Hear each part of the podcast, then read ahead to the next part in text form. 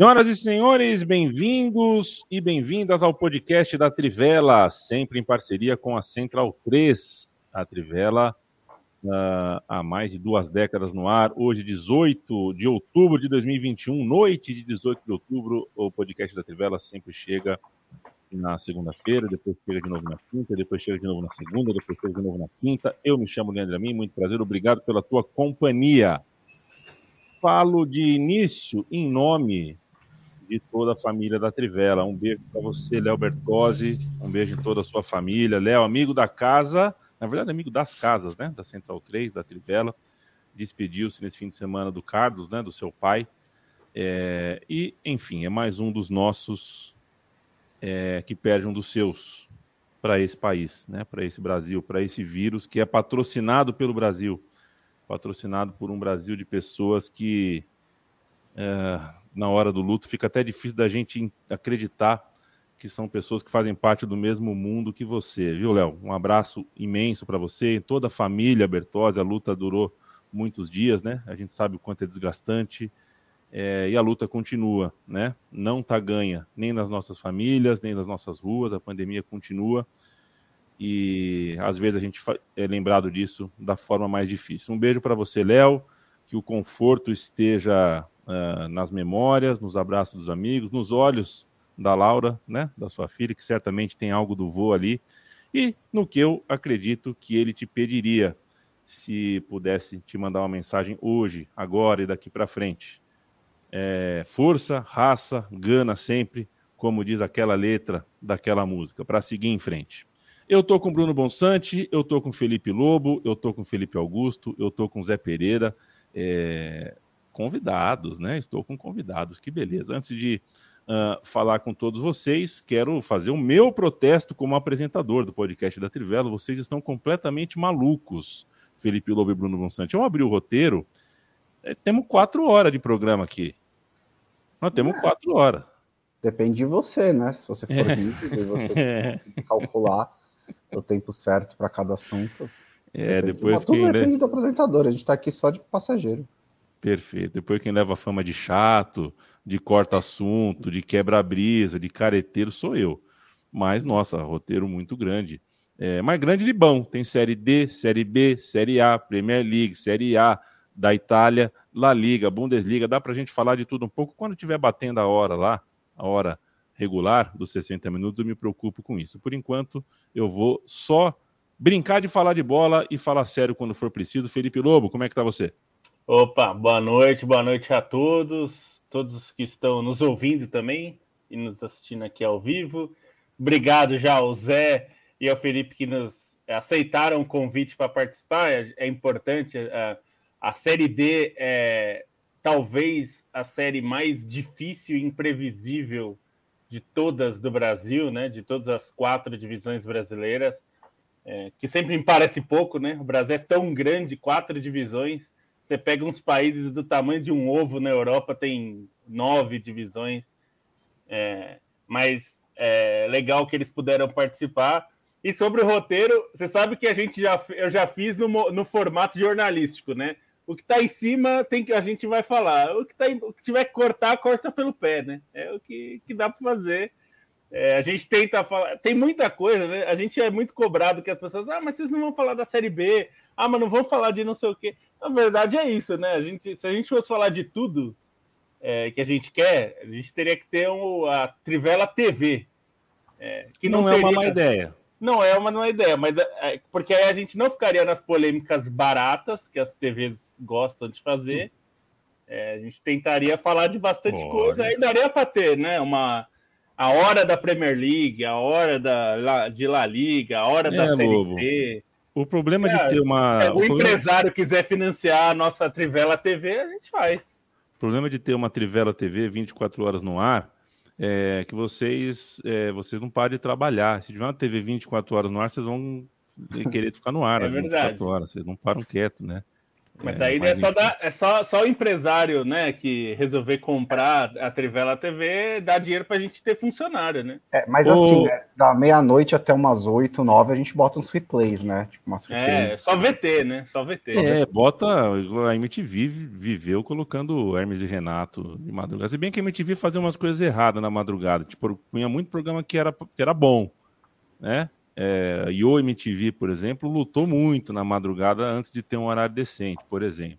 E muitos outros programas que eram interessantes. É, Hermes e Renato, inclusive, começou na madrugada, antes de colocarem uh, na grade. Bruno Bonsante e Felipe Lobo já apresentados. Hoje estamos sem Matias Pinto, com compromisso com a bola laranja, e sem Leandro Stein, que, segundo a escala da redação da Trivela, está de folga. E vocês precisam ver como ele fica contrariado quando sai de folga. Ele fica puto da vida quando não pode falar. Eu acho, inclusive, que uh, uh, vocês têm que tirar o login dele, entrada em WordPress, mais para ele realmente cumprir uh, a folga. Hora de chamar os meus, os nossos, os seus convidados. É, vejo aqui, para quem está assistindo ao vivo, né, acompanhando aqui pela câmera, é, tem uma janela ao fundo de Zé Pereira, uma janela que ficou muito famosa nesse último final de semana, porque temos um vídeo de 40 segundos. É, Zé Pereira conseguiu filmar 40 dos melhores segundos de sua vida. Zé Pereira, Zé Pereira, o moço uh, do Baião de Dois, torcedor do Campinense, está aqui para falar de bola, mas com a camisa do Campinense, com o coração uh, uh, muito feliz com o acesso. A gente vai falar de Série D, afinal de contas. Salve, Zé Pereira, você que sempre aparece aqui com o quadro do Baião de Dois. Hoje posso conversar com você. Como é que tá, como é que tá tu? Cara, eu estou muito feliz. Eu acho que eu não posso te afirmar que eu estou muito feliz, como eu nunca senti nos últimos 10 anos. Então, tô, tô, tô bem reluzente com, com tudo que aconteceu. E também é, já vou frisar aqui que nunca tivemos um grupo tão, tão de alto nível dentro da Série D, já que os quatro chegaram na, no mata-mata de acesso e o único que não se classificou foi o que pegou teve o confronto direto. Então foi assim, eu fiz uma conta rápida aqui de padeiro, a probabilidade disso acontecer, de você ter os, quatro times avançando entre os oito, daí aproximadamente 3%. É, tudo bem que esse é um modelo recente, é a segunda só edição em que a gente tem esses oito grupos de oito clubes disputando é, a fase de grupo, já que a gente tem uma, é, uma pré-etapa, né? Já que são 68 participantes no total na Série D. Mas estou muito feliz.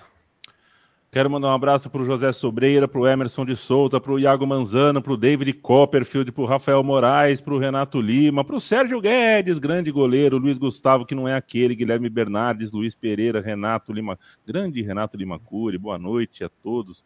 O Palmeiras, o Palmeiras ganhou que o Palmeiras... Ah, no futebol ontem, né? Incrível, né? Pensei né? que tinha coisa hoje.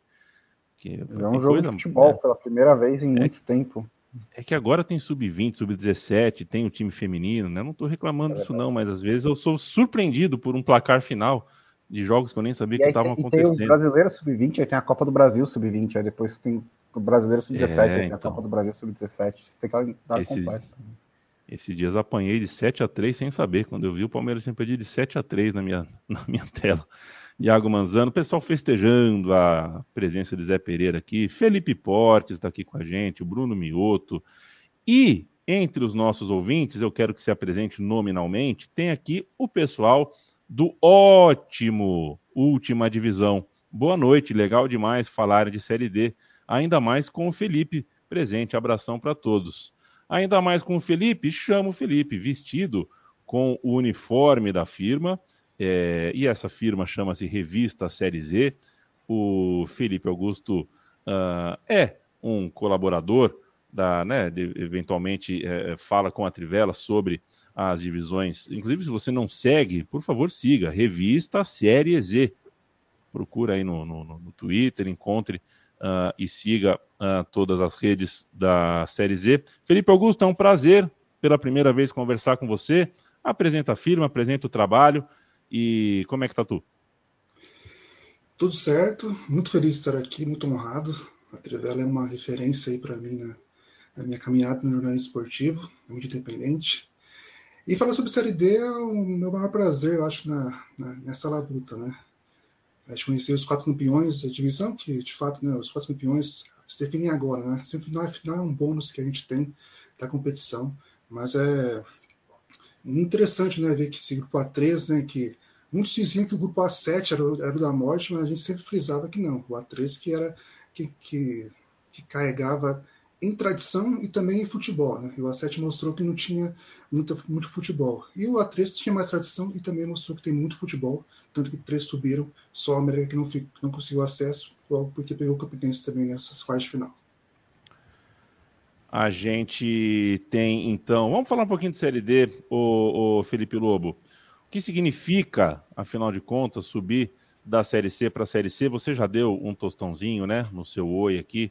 É, a gente vive em um país é, com tanto time, com tantas histórias, em tantos interiores e mesmo em tantas capitais, né? Tem muito time de capital, é, é de, de, centros que em outras áreas da, da, da, da vida do país são fortes, é, mas que são regiões em que os clubes não conseguem ter muitas vezes um calendário anual, porque a gente tem uh, pouco espaço, né? São pouco, é, é, pouco espaço. Um país como a Inglaterra, que em população e em tamanho é tão menor que o nosso, né? Tem tantas divisões a mais. Para dar o exemplo mais premiado, festejado, mais famoso, mais conhecido, tá tocando meu telefone aqui, deixa eu dar uma pausa. Aqui. Perdão.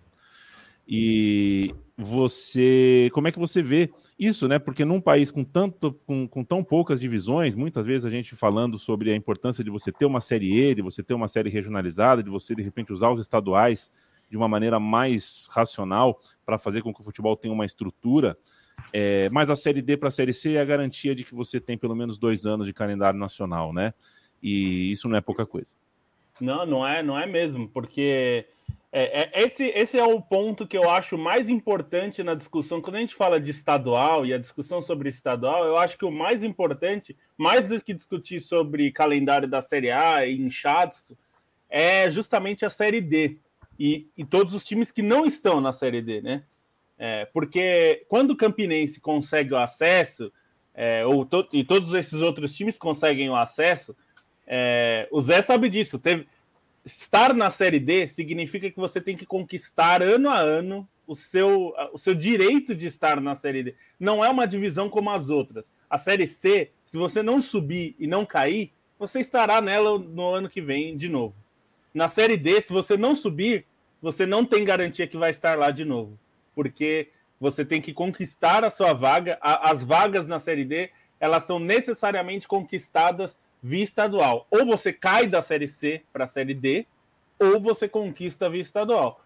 Então, por exemplo, esse ano a Portuguesa jogou como campeã da Copa Paulista, é, acabou eliminada na, no mata-mata, mas ela não vai jogar a próxima, porque ela nem está na primeira divisão, né? Enfim, do, do da Série A, é, do, do a Série A1 do Paulista. Ela conseguiu por, por conquista da Copa Paulista. Então, assim, isso é, é, é muito complicado para os clubes, né? É, isso já aconteceu nesses 10 anos de Série D, né, Zé? O, a Campinense já, já ficou um ano fora. E isso é, é dramático para o time, porque significa não é só um ano de atraso, né? É, na verdade, é pelo menos dois ou três anos de atraso para todo. Porque você não tem calendário e aí fica. É, vários estaduais usam é, esse artifício da Copa Estadual, né? mas mesmo a Copa Estadual, na grande maioria dos estados, mesmo em São Paulo, onde a Copa Estadual é relativamente é, organizada e um pouquinho maior, mas mesmo assim ela não garante calendário até o fim do ano, né? É, o, o, Juventus, por exemplo, que é um time da Série A2 aqui de São Paulo, é um time de, de, é, de uma cidade grande, né?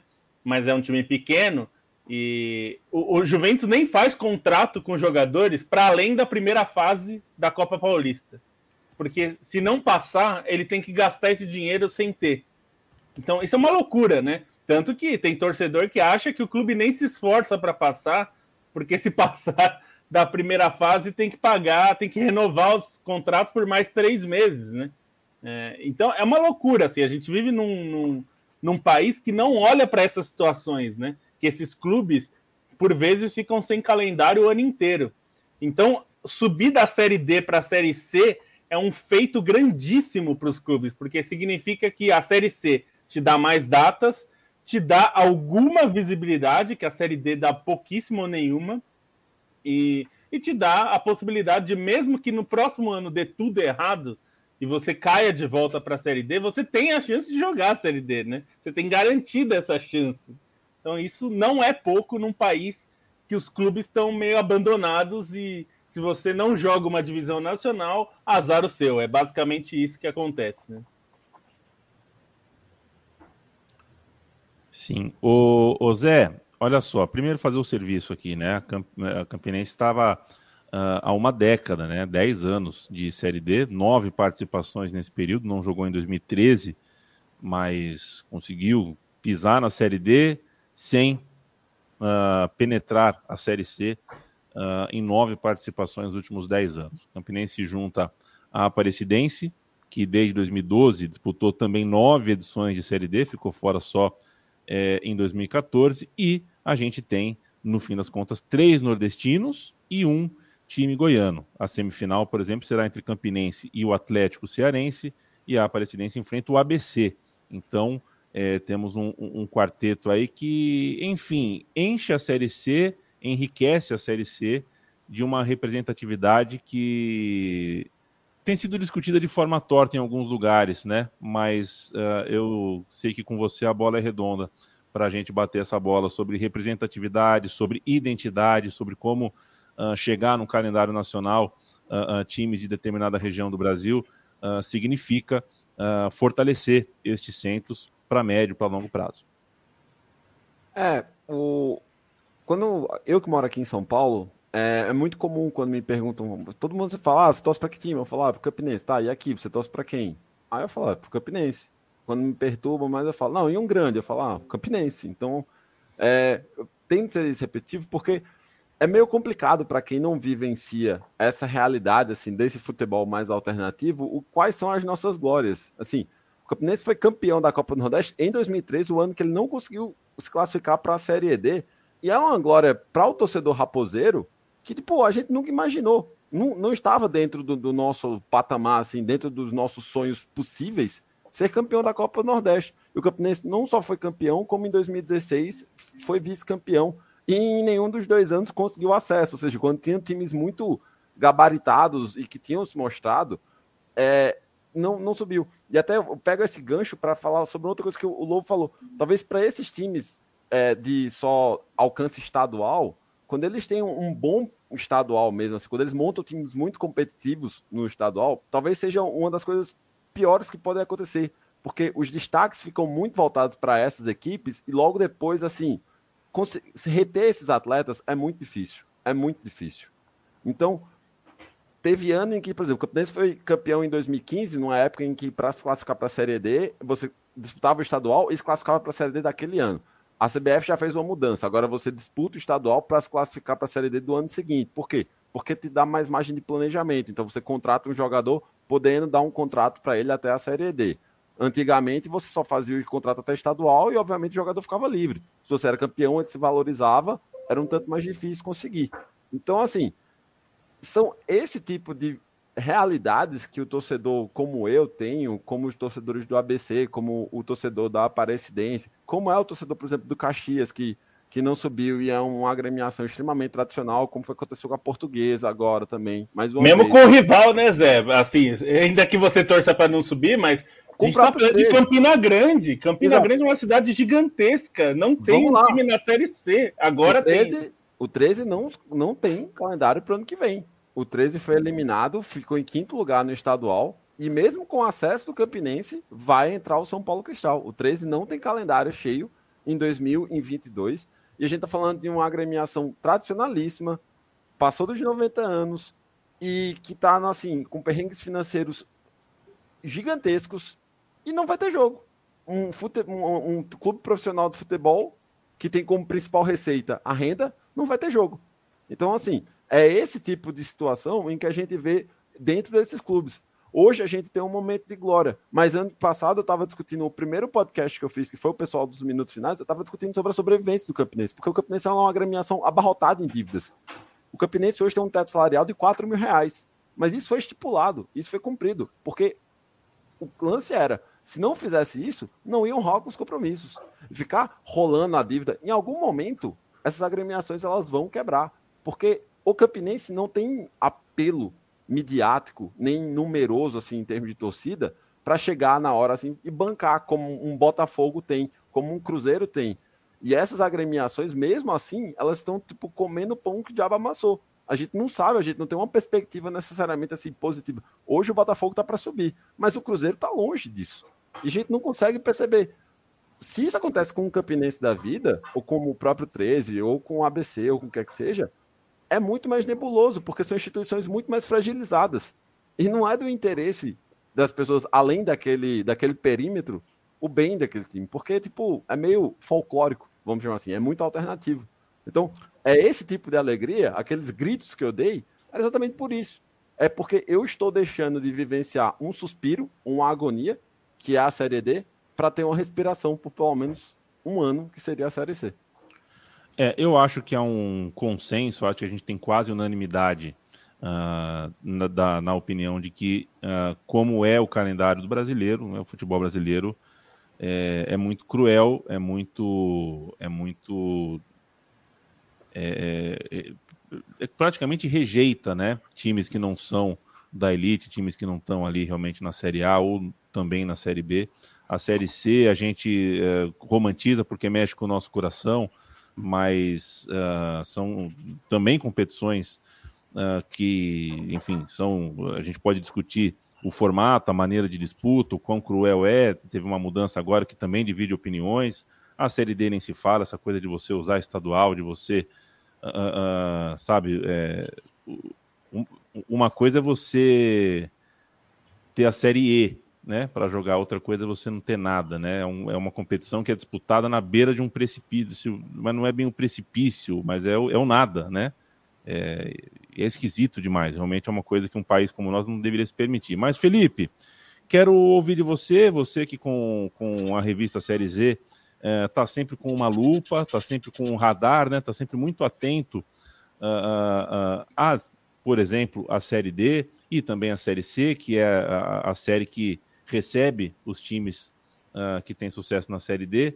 Qual é a maior boa notícia que a gente tem? Faz um balanço para a gente aqui do que foi é, essa Série D. A gente tem hoje os acessos, tem hoje os distintivos, as histórias, os nomes de, do, dos times felizes, mas não se trata só deles, né? A Série D foi interessante, a gente tem coisa para contar aí de positiva na, na, na Série D desse ano? Acredito que sim, Leandro. É, a Série D, com essa, essa mudança de formato, né, há dois anos aí, né, com essa, primeira fase com oito equipes, ela ganhou um suporte muito parecido com a Série C, né, que tem quatro rodadas a mais. Então, os treinadores, eles. A gente, a gente conversou no quarta categoria, que é um podcast que eu participo, sobre a Série D, no passado com o Eduardo Batista, o Desson Júnior, o Roberto Fonseca e o Fernando Tonê, que subiram no passado as quatro equipes da, da Série D. E os quatro elogiaram muito esse formato de 14 rodadas, porque dá tempo de você preparar bem a equipe para o mata-mata. O problema do mata-mata é isso, né? Que a consistência ela pode em dois jogos ir por água abaixo, né? 2 0 a 0 leva para os pênaltis e aí a sua campanha pode ficar pelo caminho. É, o que você fez na primeira fase não vai ser muito levado em consideração, mas uma questão do regulamento do formato que, que foi imposto. Né? Mas essa mudança é benéfica, né? porque você dá tempo para um time se recuperar. Antes eram seis rodadas, chegou a ter uma, uma série D com oito rodadas, com cinco equipes. Então, agora são 14 rodadas, então você pode ter um, um começo um pouco mais difícil para depois se recuperar. E eu costumo dizer também que a, esse novo formato, mais importante do que começar bem, é você chegar bem no final da primeira fase, né? Se você começar bem e vai tropeçando, as coisas não vão sair como planejado, né? A gente teve a experiência desse ano, por exemplo, com o Esportivo de Bento Gonçalves, o Paragominas do Pará, que começaram muito mal, se recuperaram no campeonato e depois lancharam. O Paragominas chegou nas oitavas e o Esportivo também. O próprio então, Moto. É, o, o próprio Cearense, né, que cambaleou um pouco ali na primeira fase. Quando chegou na segunda fase, o time ficou bem consistente, eliminou a Ferroviária, que talvez era o, era o que mais tinha um favorito, né, que era o time de São Paulo. Então a Série D, essa consistência né, desse formato de dois anos aí, isso é, isso é benéfico, né? Mas o ponto né, que a gente tem que sempre frisar é que o formato é traiçoeiro, né? Como eu disse, esses dois jogos de mata-mata, o seu planejamento, o que você fez na primeira fase vai ser levado em consideração. Não, não que tem que ser levado em consideração também, porque eu não, sou, eu, não sou, eu não sou muito a favor da vantagem de empate, vantagem de resultado igual para uma equipe para uma equipe melhor, já porque ela não enfrentou a outra, né? Já que são chaves cruzadas, então faria muito sentido. Então, mas é um, mas esse ponto de essa mudança de formato da primeira fase é benéfica, né? Então e vem sendo e, é, e dá um calendário um pouco melhor para essas equipes, mesmo que tenha essa indefinição sobre a próxima edição, né? Acho que tem algumas coisas que podem ser douradas ainda. É, por exemplo, é, eu costumo dizer que a semifinal do, da Série D ela é a fase menos importante da competição, porque ela não, ela não, ela não dá. Se você perde, você tem, já tem um acesso. Então, ótimo. E o título ele não dá nenhuma não dá nenhum benefício, né? Talvez esse monte de vagas que tem a Copa do Brasil, que deve ser mesmo grande, poderia ter essa, essa vaga para campeão, como tem para a Série B, aí também teria para a Série C, claro e também uma, uma segurança. E a premiação em dinheiro, né, Felipe? Não é, não é um dinheirão que vai salvar. Na verdade, é super pequena a premiação, né? Exato, né? E também, né, uma segurança para os times que perdem as fases de final, né? Porque eles perdem e podem não ter calendário. O Berlândia é um caso. O Berlândia não vai ter calendário no ano que vem. Chegou na boca para subir e não tem calendário para o ano que vem. O América dependeu do ABC para ter calendário no ano que vem. Então, são coisas que podem ser adaptadas ainda, ao meu ver, na, na competição. Bruno é Monsante. Não, o que eu acho é, ah. em relação a.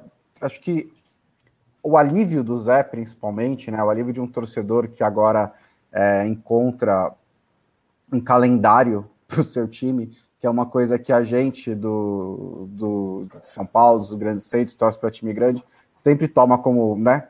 A gente vai ter um calendário para o fim do ano, o time que eu torço, o time que o Lobo torce, o Yamin torce é também uma, um, um atestado do, do, do, do, momento, não só do calendário, mas também dos estaduais. Porque quando a gente começa a discutir o que fazer com os estaduais, é, é, muitas vezes há uma, uma certa defesa aos estaduais. E eu entendo do ponto de vista da tradição, do ponto de vista da importância. Mas eles não sustentam um clube. Eles simplesmente não sustentam um clube. Está muito claro que isso acontece. Acho que esse é um exemplo importante disso. Porque você, no, no, no futebol, você tem principalmente três fontes de receita, né? Que é bilheteria, é patrocínio, é direito de televisão. Se você não tem jogos, você não tem essas três fontes de receita. E se você tem jogos que é, não são de alto nível, se você tem jogos que não estão não interessam ao público quanto poderiam interessar. É, eu falo isso com respeito aos estaduais, mas eles não, não estão nesse nível mais. Você também não tem essas receitas. Então é por isso que você precisa fazer um calendário que, que ocupe o ano inteiro, que não aglomere os jogos no começo do ano e que permita que haja algum certo tipo de planejamento, porque senão você também entra nessa, nessa, nessa bola de neve, né? Que é você está mal financeiramente, você não consegue se planejar, porque você não sabe qual é o seu calendário, e aí você desplaneja mal, e vai indo, e vai indo, e vai indo. Eu acho que isso tem que ser um, um ponto muito importante na discussão do calendário, é, mesmo que seja para transformar esses campeonatos, os campeonatos estaduais, como é uma das propostas, né, em uma série, uma divisão inferior regionalizada, seja para diminuir, o, o, não independente de qual seja a proposta, é, é até já se tornou até óbvio dizer isso mas continuar assim não dá para continuar. Quero mandar um abraço pro Lisânio Melo. Quer concluir, Lobo? Eu vou falar de Série B, eu ia te chamar. Ah, sim, só, não, só para mandar aqui um feliz aniversário para Maiara, esposa do Isso. Paulo Ferreira, que está pedindo aqui. Então, feliz aniversário, Maiara, que o seu marido Paulo pediu. E, e, e só, essa coisa, isso que a gente fala, eu, eu, jogo, como vocês sabem, né? Eu falo muito com o Bonsa, eu jogo muito futebol manager. E uma das soluções que os. que você vê como. Não precisa ser nenhum gênio, é, qualquer pessoa que pense mais ou menos uns 5 segundos consegue pensar em soluções para futebol brasileiro. Uma, uma, das formas de tornar todos os times jogáveis, né? No, porque o jogo só tem até a Série C, para tornar todas as, as divisões jogáveis e criar mais divisões, inclusive para jogar com os times que não estão nas divisões nacionais, eles criaram um, um, é, uma, uma, base de dados que cria essa quinta divisão. E essa quinta divisão não passa de um estadual. Você só joga contra times do seu estado que não tem divisão. É isso. Aí no caso de São Paulo, por exemplo, tem muitos clubes, são um trilhão de, de grupos, e aí você joga só dentro do seu grupo, mas é um grupo grande. Então é coisa de ser mais de 20 jogos, porque são 15, 16 é, times por grupo. Então, assim, você garantiria um calendário para o time jogar o ano inteiro numa quinta divisão regionalizada, como se fosse um estadual, porque você só joga com times do seu estado. E aí os melhores classificam para uma fase final, e aí daí em diante você briga pelo acesso e tudo mais. Mas é isso, quando a gente fala do estadual ser um problema, ele não é só o problema porque o Flamengo faz 80 jogos no ano. Isso é um problema. Mas o problema é que a Ferroviária, que fez uma. que tem um time super bem montado, um projeto que tem posto dinheiro lá, dinheiro grande. O Felipe até falou, talvez seja o maior investimento da Série D, é, em termos de grana. É um time que gastou dinheiro e aí não conseguiu subir, faz parte do esporte. Mas aí agora, como é que faz, né? Assim, é, é, é fica é, até, se não me engano, acho que até já está na próxima Série D pelo desempenho. Tem que ver como é que ficou pelas vagas, né? Mas acho tem que sim, já está. Tá, é, então, mas de, de qualquer forma, é assim, seria importante para esses times terem uma forma de jogar o ano inteiro, porque nós estamos, tudo bem, é, a gente está em outubro, mas acabou o ano. Acabou o ano. Nós estamos em outubro. Se, e o, o time tem que se preparar para jogar até novembro, pelo menos, né? Pra, se ele está pensando em subir, é, ele tem que ter pelo menos ali mais um mês. Então, talvez esse o clube tenha aí mais dois, três meses para pagar e não tem mais calendário. Então, tudo isso. Quando a gente fala da falta de calendário, quem é mais prejudicado são esses times. É o São Caetano da vida, que está aí na Série A2, caindo pelas tabelas, jogou a Série D até também outro dia, tá até dois anos atrás. E também aí não tem mais divisão, e aí você não tem mais jogo. Então você joga a Série A2, que dura pouco tempo, e acabou. Então acho que quando a gente fala de calendário, a gente tem que lembrar disso. É mais do que. O Flamengo é um problema, é óbvio. Mas aí o que a gente está falando é porque o, o, o, Tom, que é um amigo nosso, o Thomas, ele sempre fala: eu não tenho jogo para ir ver, porque o Juventus não joga. Não tem jogo, não tem jogo para ir ver. Não é que assim, meu time não ganha, ou, não, ou tá perdendo muito, ou o técnico é burro. Não tem jogo para ver. Não tem. Isso que eu acho grave, porque você nem nutre o torcedor. O cara nem pode ir lá xingar o time que tá jogando mal, porque não tem jogo. E esse é o maior problema que a gente tem que atacar. Um para a gente passar para a Série B, Zé. Desculpa, Felipe, você falou uma coisa, né? Perdi aqui, perdão. É, tem um ponto sobre essa questão da, de uma nova divisão e tal. É, eu também acredito que os clubes eles deveriam ter um nacional como base e o estadual como uma versão secundária, né? uma versão secundária também para as competições. Uma coisa que não se discute tanto no Brasil e que deveria ter mais discussão é a questão do. Não existe para você disputar uma Série D ou uma Série E, você tem que ser profissional. Né? O CNPJ, é claro que é, não, é, não, é, bem assim, mas o CNPJ do time da quarta divisão paulista ele vale o mesmo do que o CNPJ do Flamengo. É, isso é uma questão que deveria ser trabalhado, porque não tem. A gente vive um sem profissionalismo é, sem, é, ilegal, digamos. Né? Uns clubes são sempre profissionais, são sempre profissionais né? os jogadores têm outra ocupação para se manter e tal, mas é um ponto que deveria também ser visto, porque é uma discussão que, que ficou. Nunca foi discutido, na verdade. Ficou bem à margem e não ficou. Ficou assim, né?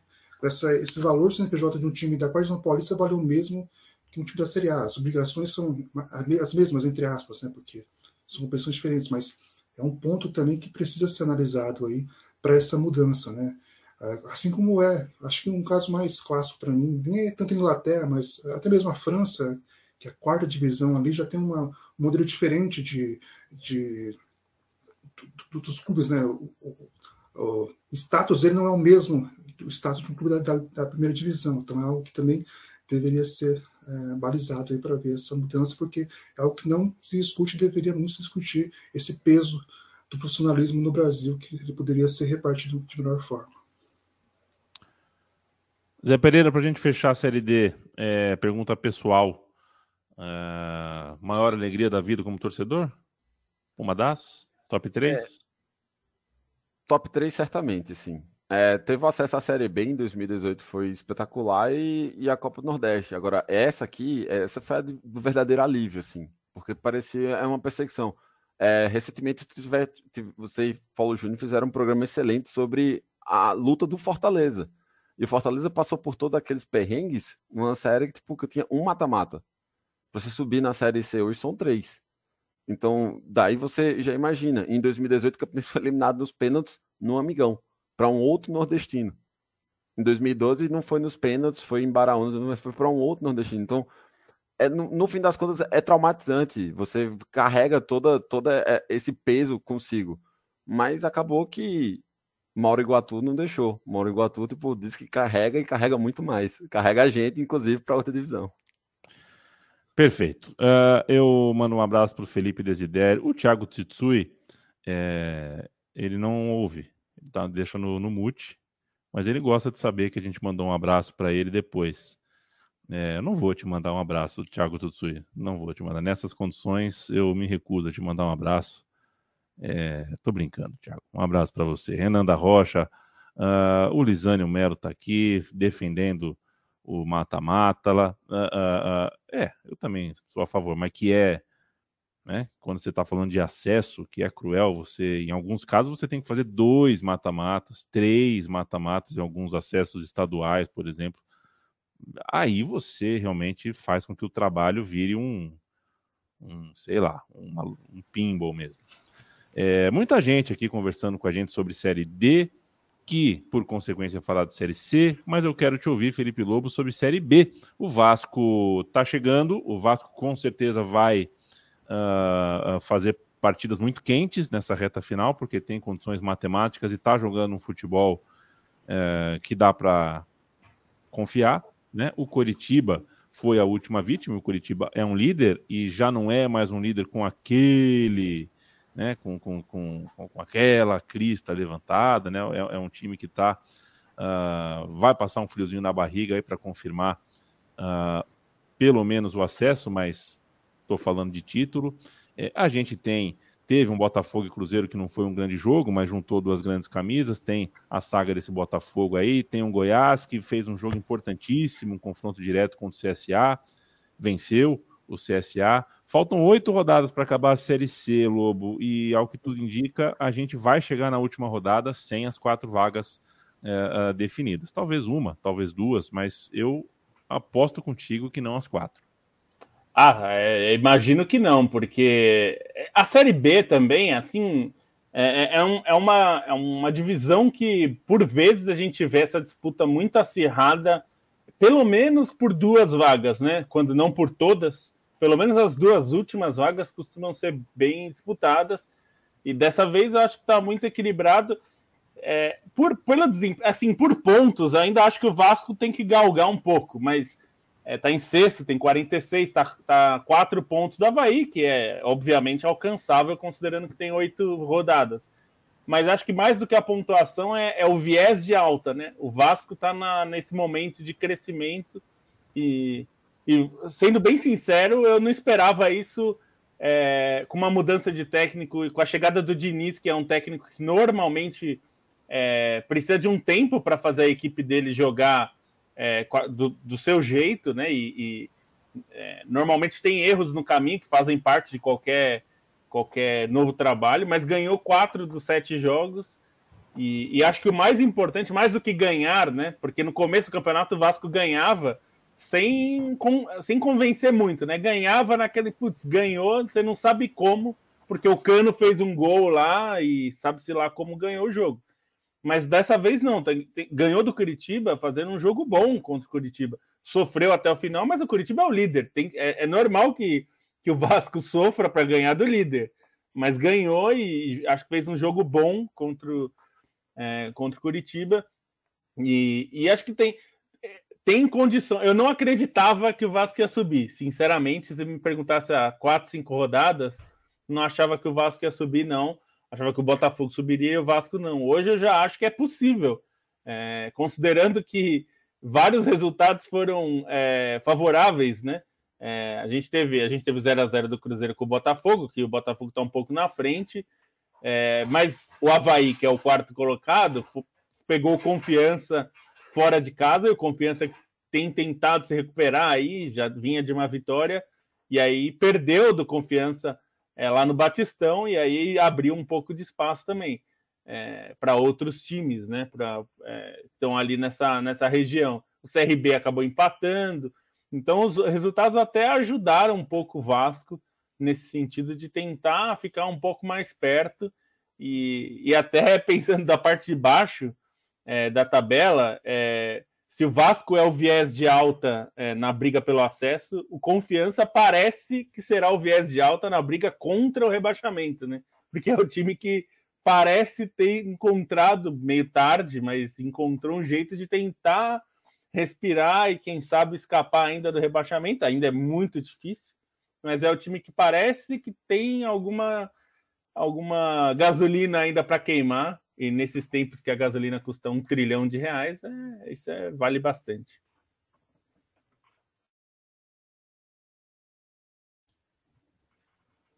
Perfeito. Uh, vamos falar um pouquinho de Série A ou Bonsa? Ou não? Ou você quer dar um, uma pitada não, sobre Série B? Vamos falar um pouquinho de Série A. Vamos falar um pouquinho de Série A, portanto. É, inclusive, deixa eu mandar um abraço aqui para o Carlos Eduardo, né? Cabelo poderiam debulhar em análise o jogo do Flamengo ontem, o desperdício de ter um técnico com um elenco desse, usa um zagueiro como ativo. É, para três, quatro minutos finais, cinco minutos você pôr no zagueiro ali para dar de cabeça, um momento Todo de desespero. Mas veja bem, a gente acabou de falar sobre o drama que é o futebol brasileiro lá embaixo, né? É, a dificuldade para a gente ter uma série E, para a gente ter uma série D. É... Tem que se esforçar muito para achar problema no Flamengo, viu? Sinceramente, para achar problema no futebol do Flamengo hoje, a gente tem que tem que se esforçar. Mas é fato que o Flamengo nem sempre joga bem. Foi o caso desse da rodada desse último fim de semana. Parou no Cuiabá, no Maracanã. Continua a perseguição ao Atlético Mineiro, uma perseguição, aquela perseguição com uma, um jeitão de invisível, né, Bonsa? Porque tem uns pontos cegos aí, né? O Flamengo tem seis pontos para disputar, que o Atlético Mineiro já disputou então a gente não sabe exatamente qual é a distância que um está do outro. É, segue o Figueirense fazendo um campeonato muito, muito, muito respeitável. É Figueirense? Figueirense, não, perdão, Fortaleza, muito, muito, é. muito respeitável. É a história do, do, do, campeonato, na minha concepção. É claro, o Atlético Mineiro sair de um jejum de 50 anos, a gente tem aí a grande história se o Flamengo for campeão, é tricampeão, não é sempre que a gente tem isso, a gente tem aí uma grande história. Mas uhum. é, que tal, né? Fortaleza em terceiro, que tal para você, Bonsa? A última rodada do Campeonato Brasileiro, que não faltam oito rodadas como, como na Série B, né? Faltam oito rodadas para a Série B. A Série A ainda falta um pouco mais. No entanto, a gente já chegou... Depende de que time você pergunta, na né? Série A, é, depende. É, das faltas é uma questão de, de, de espírito, né? Uma Exato. questão mais filosófica, assim. A gente não consegue determinar um número, é, mas oficialmente faltam 11, acho. É, eu acho que tem que apresentar por 27. média, né? não faço a menor ideia. Mas, é, é, então, foi uma rodada de, de tropeços dos líderes, né? E eles estão. Eles não estão realmente conseguindo nem o Atlético Mineiro nem o Flamengo, na minha opinião, são os dois times que estão brigando de fato pelo título. Estão é, conseguindo abrir muita distância, né? Dois, duas vitórias aqui, um tropeço, duas vitórias ali, outro tropeço. É, parece que esse é o campeonato que eles estão disputando. Então, não, não, os dois estão nesse campeonato, então acho que não é um problema para nenhum deles. É, o Flamengo, o Renato reclamou do Cuiabá fechado e ok. Eu também não sei se estou numa, numa fase especialmente niilista da minha vida, mas eu não me importo mais quase nada que as pessoas falam. Porque assim, é, ele, ele tinha acabado de fazer um, um, um, trabalho ruim, e aí ele foi lá e saiu reclamando. É a mesma coisa, eu acabei de entrevistar, por exemplo, um político super importante, e eu saio reclamando. Nossa, mas eu perguntei se ele tinha roubado e ele falou que não. Ele podia facilitar meu trabalho, né? É isso que o Renato estava fazendo. Né? Ele queria que o Cuiabá se abrisse para ele poder ali fazer os gols do time dele e ganhar o jogo de novo é o trabalho dele abrir o, o, o time adversário. E é o trabalho do Cuiabá não se abrir para tirar um ponto contra o Flamengo. O Cuiabá ganhou, ganhou essa disputa né, nesse último jogo. O, o, o próprio o Klopp disse hoje, né, na entrevista coletiva antes do jogo de amanhã contra o Atlético de Madrid, que ele reclamou da mesma coisa do Atlético de Madrid no outro jogo lá da, das oitavas de final da Champions League. E ele falou: ah, tô de cabeça quente, eu reclamei, mas eu gosto, eu respeito muito o que o Simeone faz, eu só gosto de um outro estilo de futebol. E aí é uma questão de preferência. É que assim, o Cuiabá não tem orçamento para se dar ao luxo de ter uma preferência. Ele tem que somar pontos para ficar na primeira divisão, e assim que é assim que ele faz. Então acho que tá ok também. Agora, o que é relevante tudo isso é que o Flamengo ainda sofre, né, com defesas muito fechadas, precisa encontrar ali mecanismos coletivos para abrir o, os times adversários quando as individualidades não estão funcionando. Eu acho que o Atlético, o Atlético Mineiro é um time um pouco mais maduro nesse ponto, embora também não seja perfeito. É, nenhum dos dois trabalhos, acho que podem ser campeões brasileiros, são perfeitos, embora o do Cuca seja um pouco melhor. Palmeiras voltou a ganhar depois de muito tempo, como a gente tinha falado antes. Também é outro time que sofre contra defesas fechadas. Fez um jogo relativamente bom contra o Internacional, teve chance de ganhar por pouco mais. O Internacional teve uma expulsão na metade do segundo tempo que facilitou as coisas. É, o Corinthians está se aproximando, vai jogar contra o São Paulo daqui a pouco. Pode, né? Ele vai fazer a 27 jogo dele, né? Então ele está um pouco à frente. É, e, como você disse, grande história é o Fortaleza. O, já falamos bastante também do, qualidade do trabalho do Vojvoda, que é o trabalho coletivo mais de qualidade. Falar isso de novo, porque eu estava indo para um, né, um lugar perigoso ali da gramática. Mas ele é o trabalho coletivo que mais me agrada nesse campeonato brasileiro, é o do Vojvoda, acho que é o melhor deles. Se eu fosse votar numa eleição para técnico da Série A, eu votaria no Vojvoda. E o Red Bull Bragantino também fazendo um ótimo campeonato brasileiro, tem poder de investimento, né? Tem o apoio de uma empresa forte e tudo mais, mas está fazendo com seus recursos um trabalho muito bom.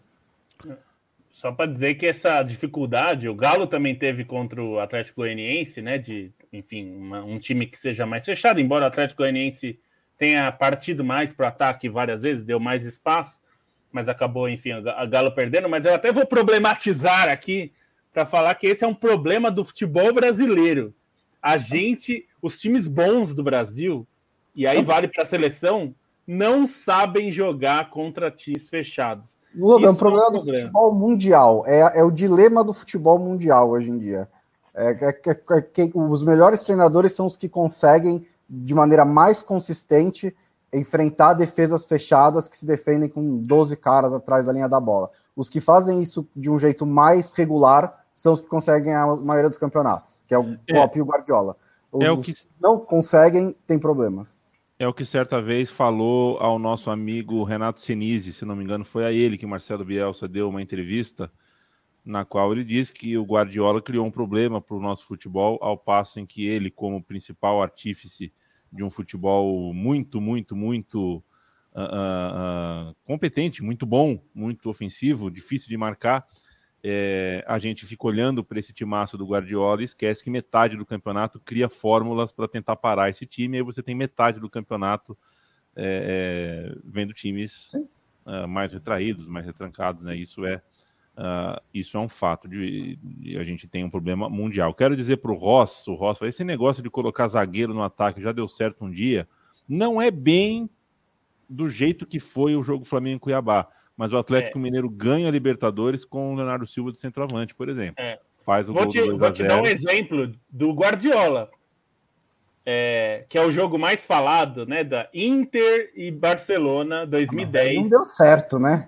Não. Ele fez o mas, gol, mas não deu Mais certo. ou menos. Não, mas assim, é. só para dizer que não é para dizer que dá certo não, para dizer que o Guardiola fazia isso, porque outro, Outro é, dia a gente ele, falou ele, muito sobre o Koeman. Fez outro dia isso também. É, ele, o Koeman colocou o Piquet no ataque. É que, é que o Koeman tirou o Piquet do banco para virar centroavante, né? É. Naquele caso, o Guardiola eventualmente metia o Piquet lá no meio da área para meter uns cruzamentos. Isso acontece, não é, não é uma invenção do Renato ou do Cuca. Isso acontece porque é meio que é quando você abre mão do que você treinou e você fala, seja o que Deus quiser, vamos no é, abafa, é, joga para o céu, é o joga pro alto e reza da NFL.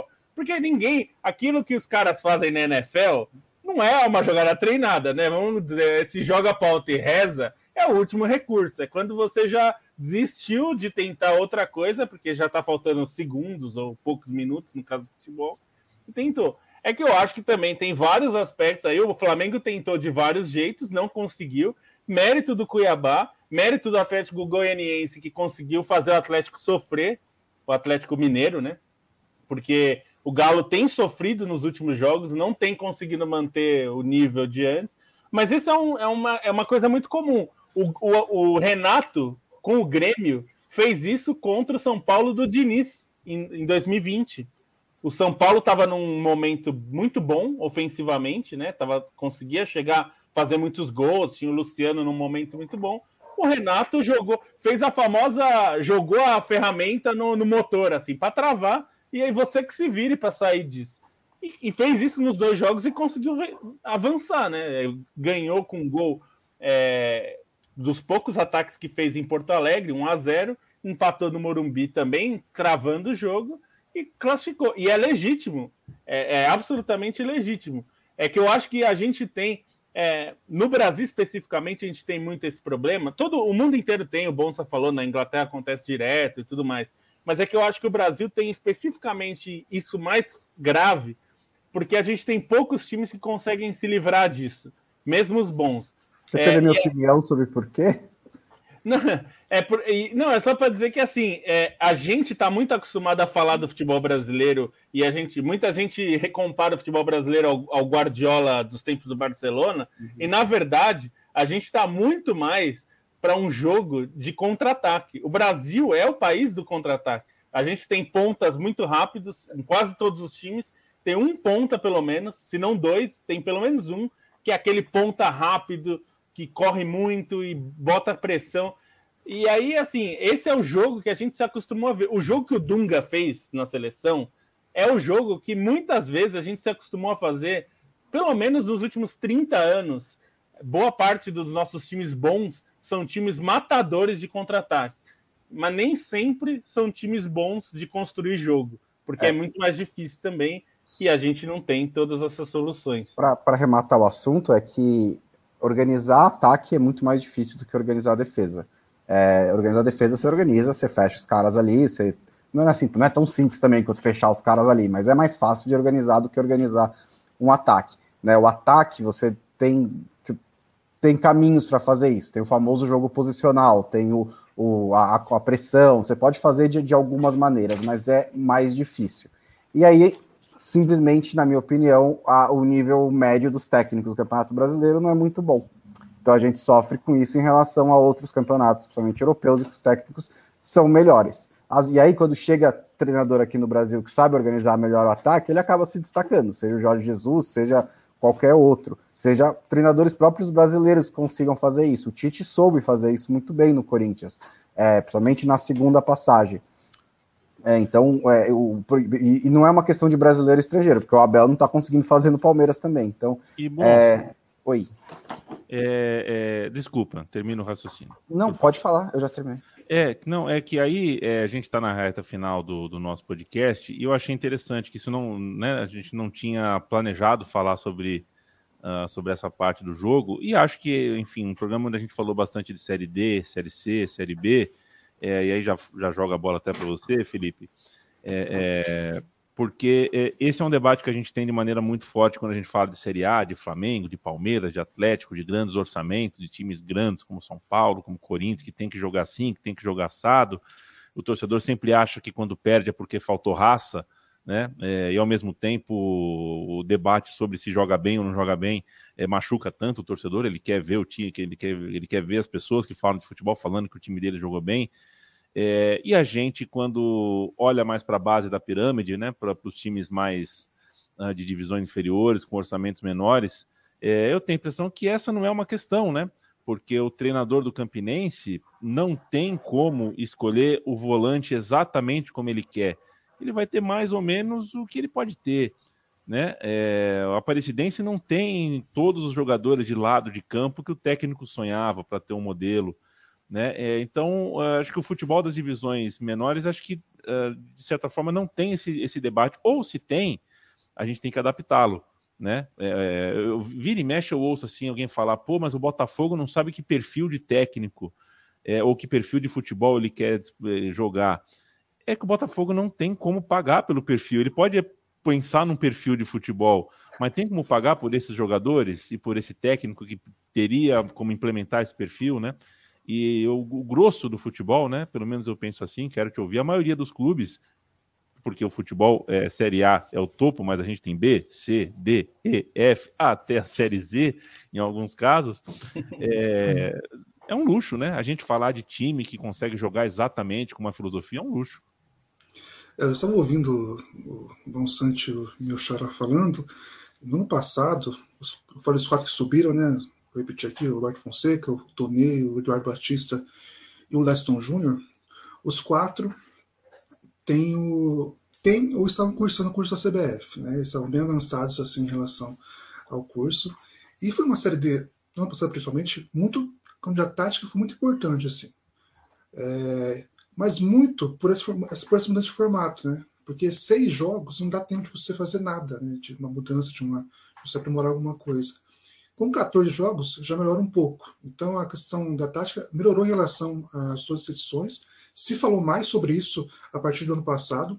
Nessa edição também dá para destacar é, o Flávio Renato, né, o, o, Elano, por exemplo, da Ferroviária, que treina a Ferroviária, o estilo dele, a defesa da Ferroviária é muito forte, é, é menos vazada da competição, e o ataque é muito parecido com o Cearense.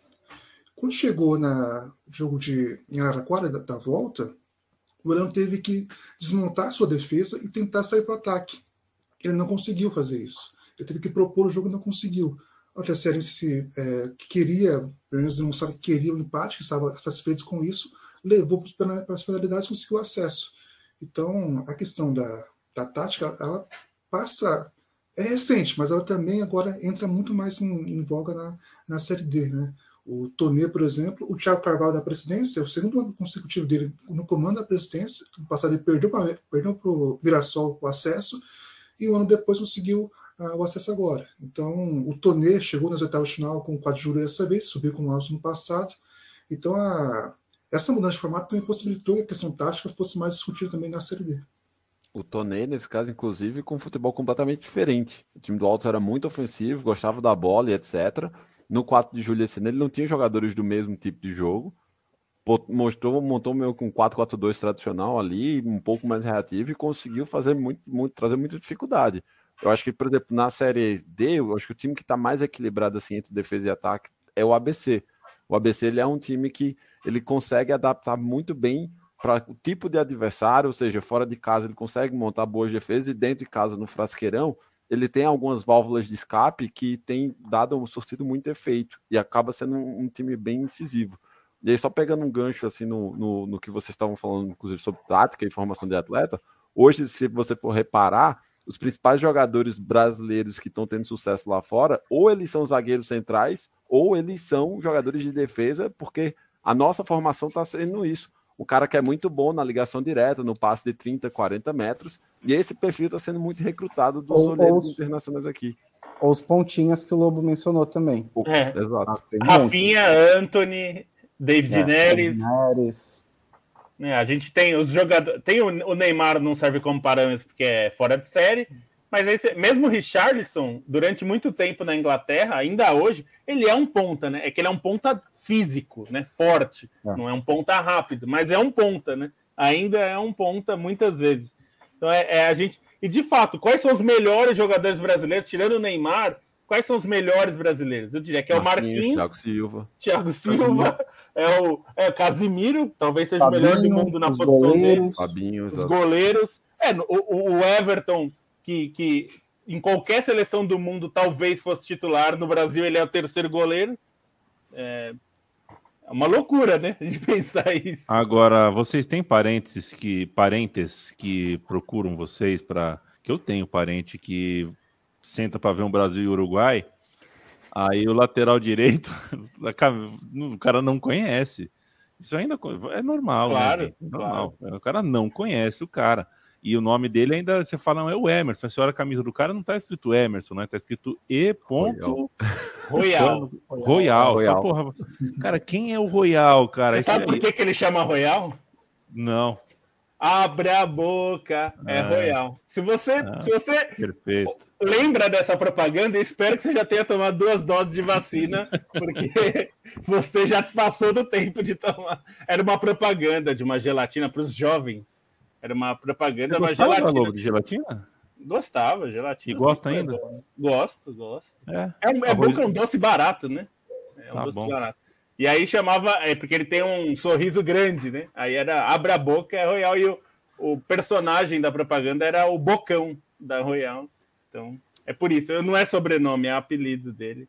E Mas de fato, ele joga no Tottenham e jogava no Betis antes, né? Ele Exato. brevemente passou pelo Barcelona, nem ficou, né? E a mim, o que você perguntou comigo acontece muito com o Fred. A quantidade de corneta que o Fred recebe assim gratuitamente é isso. Assim, eu falo, cara, escuta a Trivela. Todos eles pediam o Gerson, escuta a Trivela. Por isso foi discutido aqui efusivamente. é verdade. É só é ver o caso, o caso do Hulk. Quando eu jogava na Rússia, ninguém queria ir na seleção. É verdade. Quando joga no Atlético Mineiro, todo mundo quer ir na seleção. Então é, isso também tem um ponto aí para ter discussão também. É, e aí a gente vê, e aí tem os polemistas, aliás, que excelente texto que o Silvio de Almeida escreveu para a Folha sobre é, a geração, é, esse nosso tempo da comunicação, né, onde a polêmica é, ganha um espaço que não, não, não, não é dela, que não pertence a ela. A polêmica é, uma, é um parasita do debate, né?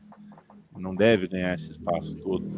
Mas como algumas pessoas, uh, pelo bem da polêmica que gera número, uh, discutem com o volante de seleção brasileira. Né? Quem é você? Tal. Aí o volante da seleção brasileira se dá o trabalho de pegar um celular, gravar um vídeo para retrucar o comentarista aí, jogador de TV. Pô, nunca te vi em time da Europa. O que, que é isso, né? O que, que é isso? Vamos se, tem que se dar o respeito também. O volante da seleção brasileira, sabe? Tô morrendo de vontade de voltar a torcer pela seleção. Estou morrendo de vontade de ver a seleção mais bonita, mais simpática. A seleção jogou contra o Uruguai uma partida que faz a gente.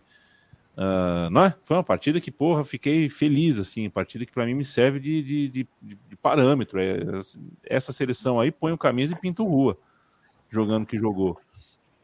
Mas é difícil, né? O redor cansa a gente bastante. O tempo está estourado. O Bruno Bonsante, o Napoli vai ganhar o italiano? Beijo. Não. Beijo. Porra. Ué, você falou que o tempo tá estourado, o que você quer que eu faça? Não, quero que você fale que sim, vai ganhar. É, tá bom, vai, vai ganhar. Vai ganhar, vai ganhar. Com 100% de aproveitamento, inclusive. Dá 117 pontos, né? Não, 100... Vai ser igual o time do FIFA que o Yamin reclama, que vai ser o Napoli na Itália esse ano, 98 pontos. É. 114 pontos, isso insensível, Bruno Bonsante. Eu, eu, resolvi trocar, né? Eu ia falar de Itália com o Lobo e de Inglaterra com o Bonsa. Preferi trocar é, e recebi essa. Uh, Bem feito. Campeonato, italiano rolando. O Napoli tem 24 pontos, o Milan tem 22, a Inter de Milão tem 17. Sabe lá qual time o Bruno Bonsante acha que vai ser campeão italiano. Felipe Lobo, é a melhor fase de Mossalá na carreira? Beijo, boa noite. É, a discussão na Inglaterra é se ele é o melhor do mundo e eu vou responder que é. Hoje, e nesse momento, 18 de outubro de 2021, ninguém tá a jogando semana. mais bola que esse, que esse egípcio, porque o que ele fez nessas duas últimas rodadas, intercaladas com a data FIFA, o gol que ele faz contra o Watford, saindo de três, uma loucura completa, assim, esse homem. E o, o passe que ele dá em homenagem a nós, né? Meteu uma trivelaça lá pro, pro Mané é aquele, é aquele passe. É, quando a gente está no estádio e vê um passe desse, é aquele que você, você já, já dá um puta que pariu só de ver o passe. Nem sabe, pode, o cara pode estar para fora, mas você vê o passe, você fala: Meu, já isso aí é para isso que eu venho, para ver uma bagaça dessa. Jogando muita bola. E, de novo, eu, tudo indica que na Inglaterra a gente vai ter uma disputa inédita entre Liverpool e Manchester City. É duro, né, Lobo? As coisas que são duras, mas vem aí. O Chelsea o... tá legal também. Tá legal também, mas é, ainda não tá nesse nível, né? Ainda não. E vem aí o Newcastle, né? Vem o Newcastle. Tá animadão, Zé Pereira, para ver o Newcastle? Um beijo. Cara, seria muito irônico acabar se o Newcastle fosse rebaixado depois do, do Mohamed Bin Salman ter comprado, hein? Pode, pode acontecer, hein? Exatamente. Pode assim, acontecer. Ele, e ele ter que antecipar assim, a, a carteirada já na janela de inverno. Mas vai, né? Já estão falando que em janeiro Não. vai vir um bichão aí de 50 milhões de... É, mas aí é um péssimo começo, né? Porque para contratar os caras em janeiro, para escapar o time do rebaixamento, vai ter que pagar inflacionado e aí já vai manter os e vai ter que pegar aquele veterano meio é... que não tem espaço em time grande, né? Pra... Ou então um jogador meio em baixa. É, vai ser uma festa. Né? Essa parte a gente gosta, né? Mas infelizmente daqui é. dois, três anos eles estão no alto da tabela de novo. Zé Pereira, membro do Baião de Dois, moço da bola branca de futebol, da bola laranja de basquete. É, feliz aniversário a todo o time do Café Belgrado, né? Não sei se é aniversário mas, ou se é, é porque é, pré, é uma live NBA, especial. Né? É, live especial hoje, porque amanhã começa a NBA. Daqui a pouco eu tô lá também. Perfeito. Quem sabe a gente se encontra lá. Valeu, viu, Zé? Sempre um prazer. Igualmente. Felipe Augusto, um beijo, um abraço para você. Viva a revista Série Z, muita força, muito brilho aí uh, na, na, boa luta pelas boas pautas, uh, sempre com a lupa pertinho do mapa do futebol brasileiro, esse vastíssimo mapa do futebol brasileiro. Legal saber que tem um time brioso aí, sempre de olho, se especializando uh, naquilo que nem sempre o Google nos traz de prima e naquilo que certamente a televisão não vai nos contar. Né? Falar sobre o lateral esquerdo do Corinthians e sobre o volante do São Paulo é a coisa mais simples do mundo. Quem quer te seguir, quem quer seguir a revista Série Z, quem quer ajudar uh, o projeto, faz o quê? Meu abraço. Abraço a mim. Bom, arroba a revista Série Z para acompanhar. A gente tem as revistas que são agora ela tem formato em e-book, né? então você pode comprar na Hotmart. A gente também tem Pix, a gente não está divulgando ainda um pouco, mas a gente vai começar essa divulgação. E é isso, né?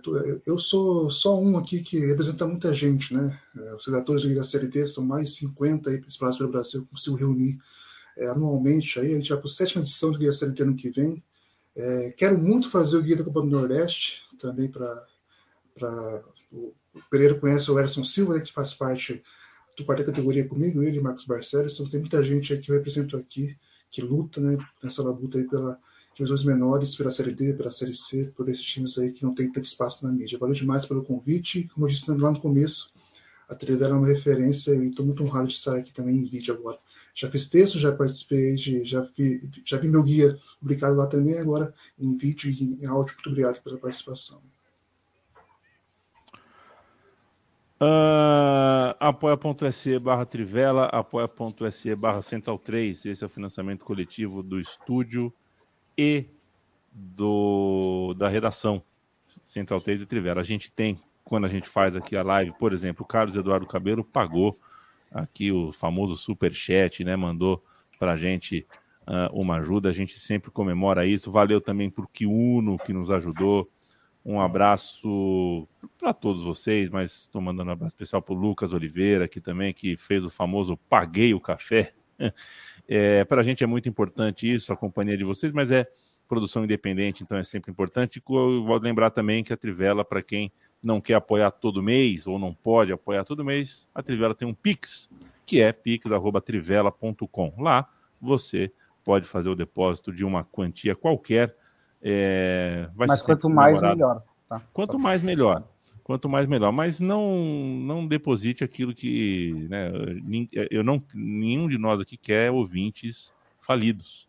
É lógico. Né? Eu sei que a gente merece. É, Se você tem 10 né? milhões na conta, pode doar só um para nós que tá bom. Exatamente. Eu garanto para vocês que não né, vai ser bem usado do lado de cá e não vai faltar uh, para vocês. Tenho certeza que não. Aliás, é, é louco, né? Parar para pensar que tem gente com um bilhão né? Um, é. 2 bilhões, é uma loucura. É uma tem loucura. um, naquela, naquela tem uma série tem da... que acabar, né? É, tem aquele, é, aquela série documental da Netflix de história, fala sobre bilionários e é, é isso. Você vê a série e a, a, primeira reação que eu tive foi: tem que acabar todos os bilionários nessa porra.